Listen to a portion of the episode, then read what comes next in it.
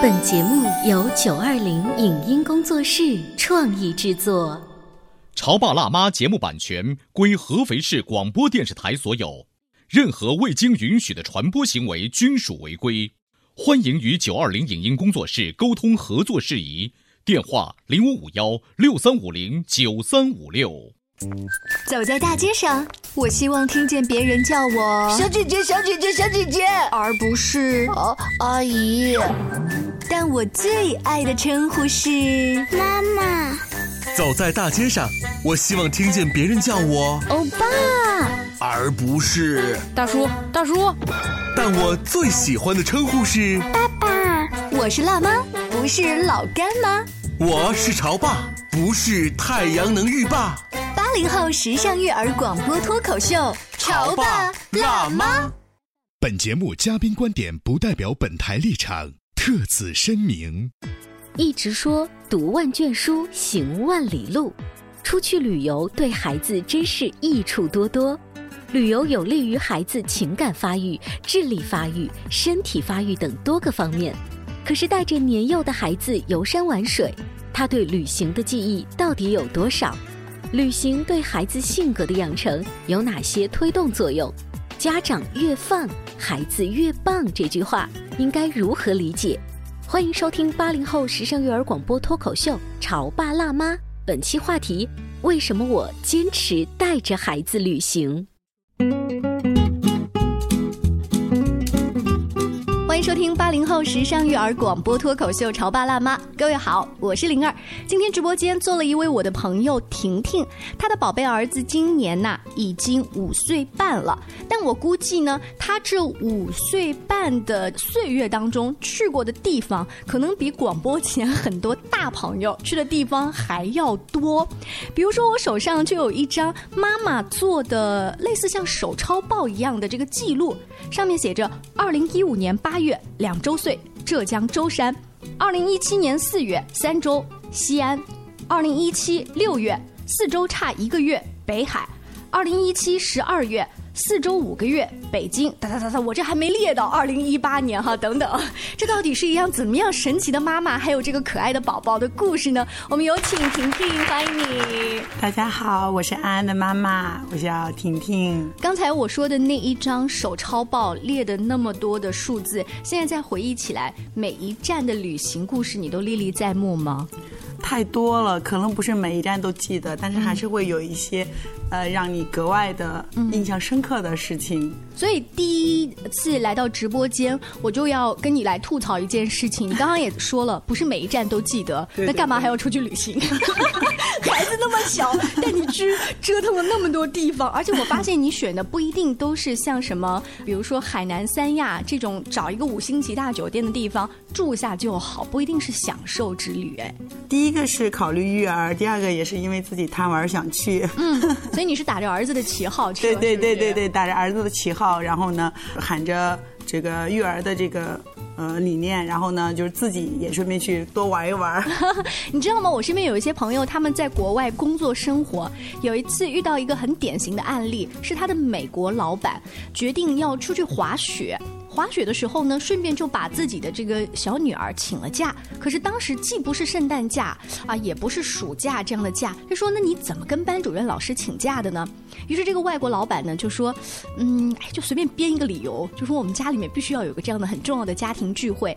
在外国人的眼里，是我家长要出去玩儿。”我顺道带着小孩儿，但我们中国的家长可能是我为了给孩子一个什么样的行程，我专门为他打造的。在你看来，你的旅行的概念是？嗯，首先我找的地方肯定是我自己想去的，嗯。啊，然后呢，在我自己想去的这个目的地里面，然后会稍微的截取一些它比较适合孩子的，啊，比如说，其实我自己有的去的有些地方就没有带孩子，像新疆啊、西藏啊这样的一些地方，我可能就不会带上我们家安安，嗯，但除了新疆跟西藏之外呢，我认为国内好像没有什么特别不适合孩子去的地方了。所以这么多年，安安跟着你跑了很多地方之后，他自己最喜欢回来还会念叨的是哪个城市？北海，北海不算是一个主流的孩子会喜欢的地方。嗯，因为北海它的那个沙滩上有很多很多的小螃蟹，可能也是跟我们当初的酒店有关系。我们的酒店后面就是有一一片沙滩，然后呢很近，所以它也没有折腾。然后呃，北海上面的小螃蟹都很多很多很多，他特别喜欢在北海的沙滩上去抓螃蟹。其他的像三亚呀，然后包括一些什么厦门呀、威海呀、山东那一片的海的话。可能没有给他这种感觉，所以去一个地方旅行也是靠缘分的，就是那个时候的天气啊、住的酒店呐等等的，甚至可能跟当地人的一个聊天，都会让你们一家人换了一种心情。对，是的，是的，是的，是的。我看了一下，就是这一张手抄报当中提到了有四月份、八月份、六月份、五月份，不全是寒暑假期，所以你应该是带安安请了很多假才对，对吗？是的，是的，是的。呃，我从老师那儿得来的不靠谱的情报哈。就是安安自从在幼儿园报名上学之后，就没在幼儿园上过几天学。是的，是的，是的，他经常请假。嗯，因为他现在五岁半了，到今年的一九年的九月份也开始上小学了。嗯，还希望在他上小学之前再多请几次假。就你内心会有一种上了小学就不太方便老请假了，所以就赶紧带他出去玩 多出去玩几次，对不对？好像这个买卖不做就不划来了一样。是的，是的，是的，是的，确实是这样子的，对。但是家里面人会不会就是跟你提出一些反对的意见？嗯，也有，特别是像孩子小的时候，可能就是不管是我的父母啊，还是我先生的父母，说的最多就是说不要带孩子去折腾了啊。但是呢，我自己的亲身感受就是，孩子在这个折腾的过程当中，真的是在不断的成长，不断的强大，不断的强大。你会有一些印象深刻的事儿吗？其实我们家是这样子的，我们家大概的一个情况呢，他在两周岁左右之前的时候呢，他其实是一个特别，可能在三周岁之前都有一点特别内敛，然后呢胆量也是比较小的，然后呢我就带他去不同的地方，就是现在呢他整个一个不管是独立能力啊还是社交能力啊，嗯我都觉得还是在同龄孩子当中还是很棒的。所以你就是因为不断的切换交通工具啊，甚至让他去问路啊 买东西，对对对。切换交通工具、问路、买东西，包括你在不同的城市，你的感受都是不一样的。嗯，而且在这种旅行的过程当中，你看啊，现在我们的孩子正常在家里的时候，肯定是爸爸妈妈、爷爷奶奶，甚至是外公外婆，很多人去照顾这一个孩子。但是呢，我们在这个旅途的过程当中的话呢，可能你很多事情需要自己做。嗯，比如我跟我们家孩子单独出门的时候呢，像他三周岁之前，他自己单独背他的零食包。哦，啊，然后四周岁以后呢，他基本上就是单独推着他自己。的手手提箱，嗯，而这一路呢，基本上全都是他自己在做。说到那个手提箱啊，呃，不少机场的街拍都会有类似的手提箱，但是后来呢，我看这个网络上评论的妈妈都纷纷表示，那只是街拍的一个道具，到实际的那个箱子，我还得大箱子自己提一个，小箱子帮他拎一个，就意义不是很大。但是安安是怎么做到就一直都自己提啊？我觉得可能是跟他从小就是出去的就比较多有关系，因为他可能也是一种习惯了，他爱操爱操心是吧？对。呃，如果说我跟他单独出门的话，我会跟他说：“那你是一个男子汉，这些东西你需要自己提。”还有就是在出门之前，我会问他：“我说你这次要不要提箱子？如果你要提箱子，或者如果你要背包的话，你可能需要自己背，因为妈妈已经有背包，已经有箱子了啊。”然后他可能会告诉我说：“呃，我要提，或者我不要提。”如果他那天说：“他说妈妈，我不想提我的箱子。”那我就会整理一个大箱子。如果他说：“妈妈，我想提。”那呢，我就会跟他提前约定好，在这个过程当中呢，我可以给。他帮忙，但是我他大多数还是比较清楚箱子是自己的，自己需要去啊。所以在出发前整理箱子的这一步，你就充分了尊重他的意愿，然后放手让他。你心里是不是已经做好了一个打算？就算这个小书包今天这次旅行丢了，也就丢了，就是让他吃吃这个长个记性啊。是的，是的，是的。但是在这个过程中，其实我觉得孩子就是你越放他越棒。嗯。然后在这个过程当中。就是我们去北海，还有我们去，呃，去年我们去的草原啊，这一路啊，包括上下楼梯、箱子什么，都是他自己提的。嗯，可以，很多孩子都是可以的，就是家长放不下。因为我除了带我自己孩子出去旅行之外，我也会经常带我的一些呃学生出去旅行。我能看到很多不同的家长，不是孩子不可以，真的是家长担心孩子不可以。嗯，还有就是现在的妈妈太强悍了，她总觉得 她可以做了所有的事情。是的，但是妈妈有的时候也要适当的示弱。你看，这时候安安就成长起来了。呃，我记得我带孩子出去旅行的时候，有一个印象很深刻的事情是，有对比。前一段时间呢，带他去了广州的长隆野生动物园，那个里面是套餐式的酒店，所以他一推开门说：“哇，这个房间太大了！”他从有浴缸的房间到这个主题套房。可是没过半年，带他去了上海，住了一个房间呢，就是那种 Holiday Inn 式的。他推开说：“没了吗？这个房间没有了吗？妈妈，怎么你这次选了一个这么破的酒店？”我当时非常非常的生气，我心里面就无数的小问号，就是难道该每次都住五星级的酒店吗？所以我就想，是不是旅行的时候，我也会刻意挑选不一样的酒店和不一样的住宿的感觉，让他去感受一下。你出来不是五星级度假的，我不知道在安安的这个旅行的过程当中，有没有你特意安排的吃苦。倒是没有，就是说出发之前没有刻意的想太多让他吃苦。但是有一趟呢，旅游呢，让我跟他呢都铭记于心，就是在哪呢？就是呃一八年下半年的时候，我我跟他一起去了一趟西北。因为西北的话，就是到下半年的时候，它是属于淡季。像城市的话呢，可能呃交通啊、这个住宿啊、饮食都很方便，但是要往底下的一些景点的话呢，就会比较麻烦了。那我们曾经有一次在张掖的时候，就是七彩丹霞那边，因为食物的紧缺。我带他就是只剩下一袋泡面，而且是袋装的。啊，这一袋袋装的泡面呢，因为当时是没有商店是开门的，呃，还是从我们酒店拿的。然后呢，到中午的时候我们在七彩丹霞那个景点嘛，然后他就饿了，那只剩下的泡面怎么办呢？干嚼吗？难道？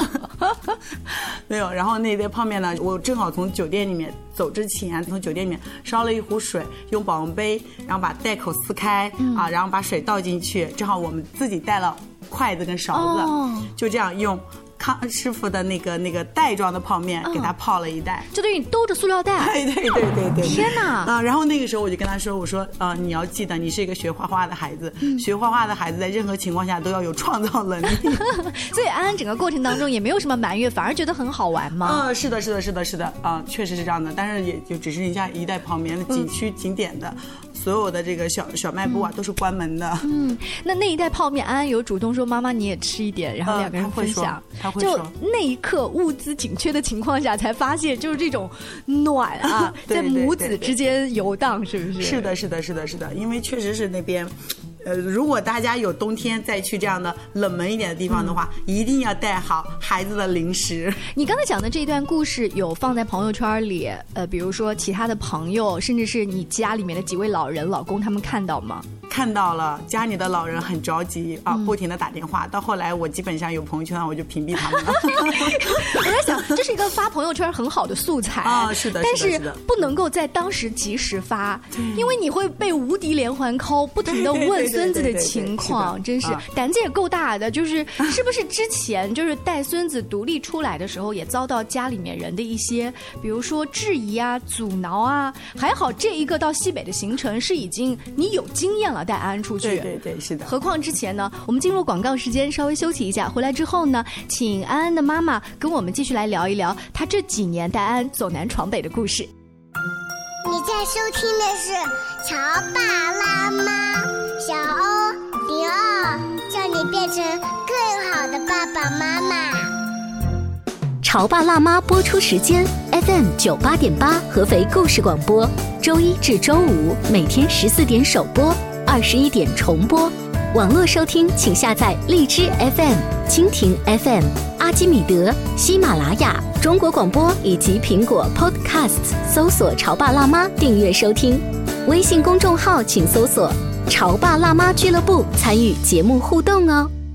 关于和孩子沟通呢，我是想先处理好彼此之间的情绪，然后再去搞定他具体的问题。我们家长经常在一起讨论，怎么样从小才能培养好他的学习习惯。我是后来通过学习才发现，孩子行为背后是有另外一种需求的。陪你一起吐槽养育熊孩子的苦，陪你一起追忆曾经自己的小世界。八零后时尚育儿广播脱口秀，潮爸辣妈。本节目嘉宾观点不代表本台立场，特此声明。一直说读万卷书，行万里路。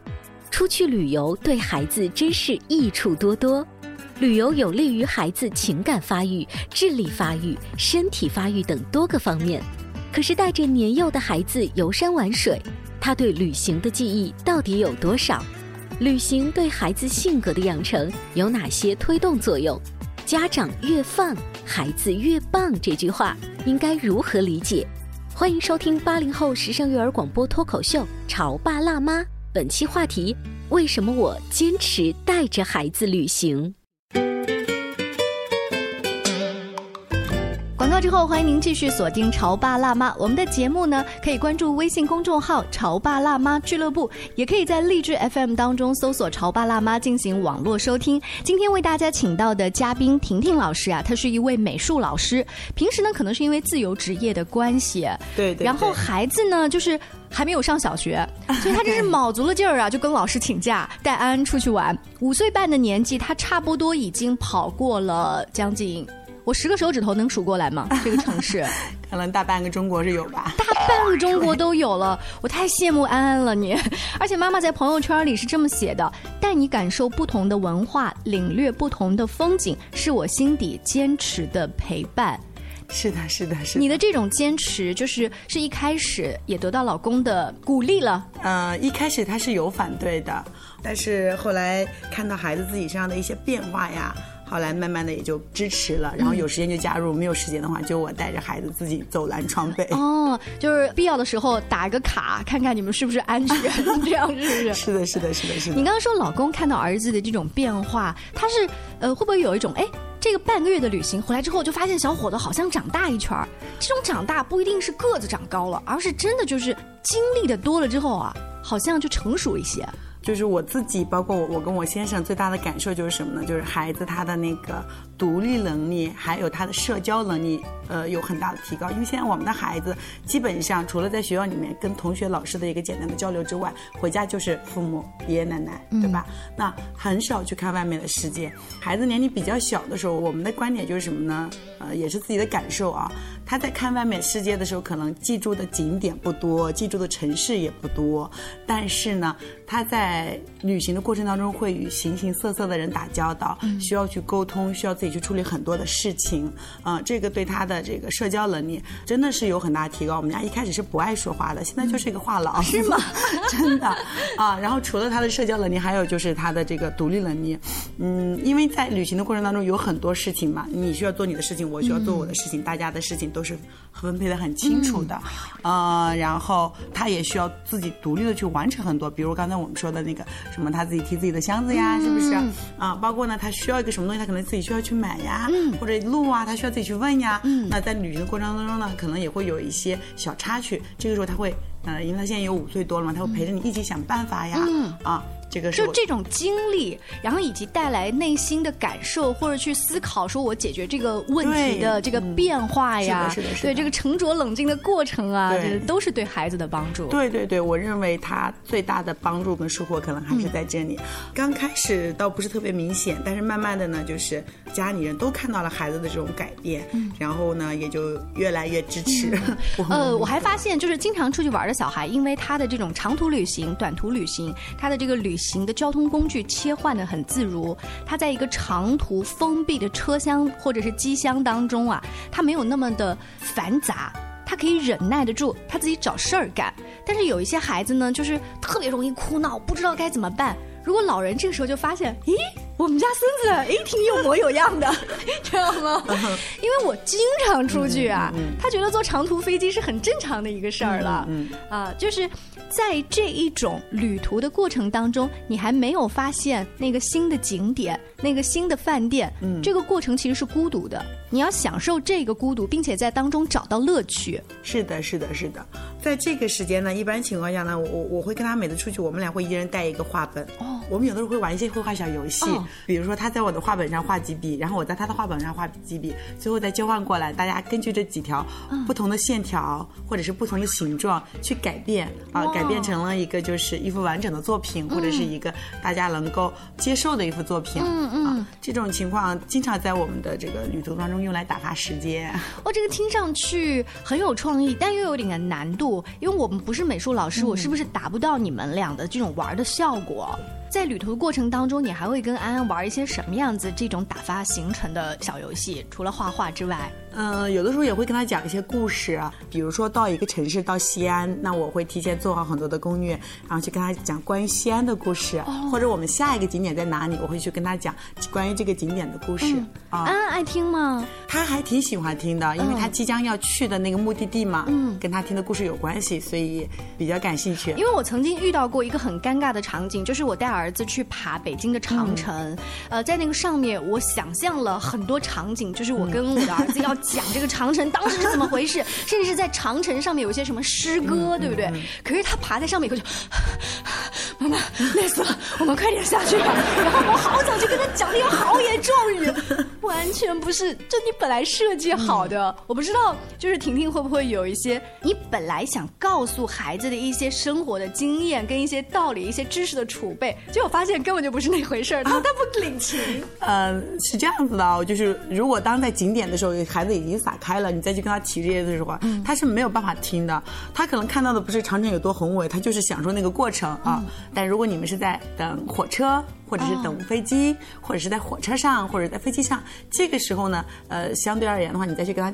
介绍的时候，或者去把你所知道的一些关于这个地方的小故事，在以孩子的这种语言方式在跟他讲的时候，我想大多数孩子应该还是比较感兴趣。就是选的时机要选好啊，呃，所以安安当他知道了呃这么多的历史故事啊，或者什么，再又去到实地之后，对于他谈资的增长，应该是有切实的帮助的哈。回来之后，你刚刚说他现在变成了一个话痨，对，他说得出来东西啊，现在他现在就是跟大家在。聊天的过程当中啊，就是首先没有像之前有的时候可能有点怯怯的感觉，现在是不管是男的、女的、老的、少的，他都能跟人家很快成为朋友。嗯嗯，是因为你先主动跟别人打招呼吗？然后他看在眼里吗？我觉得可能是在旅途过程中，有的时候也会包括等飞机、等火车，有时候可能也会有一点无聊，对不对？那他可能会跟旁边的小朋友玩啊，或者的时候你带着孩子去旅行的过程中，也会有很多人会主动的来跟孩子说几句话。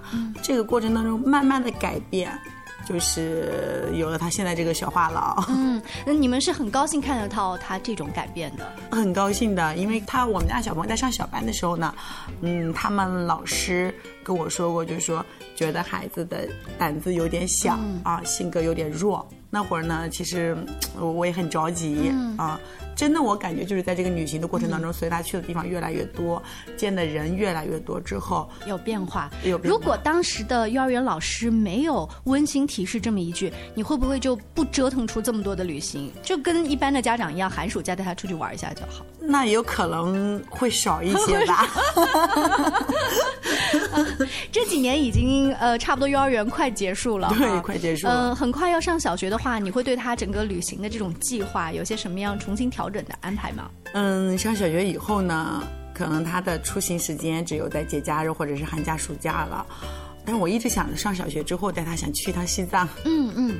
我觉得很酷，我也有这样子的想法，就是不走寻常路，不一定得去那种沙滩啊，就是这样子的地方。是的，是的。特别是一个男孩子，应该有这样的旅行。我觉得一个男孩子一定要去像西北啊、新疆啊、啊西藏这些地方领略一下那种粗犷的美，很有必要。而且，像我们现在城市的孩子生活的都还是比较安逸的。嗯。因为西北的条件会相对而言要艰苦一点点嘛，我我自己的感受就是什么呢？就是孩子去过那儿回来之后，他在换一个环境的时候，哪怕稍微条件弱一点，他也能够。很开心，而且很享受。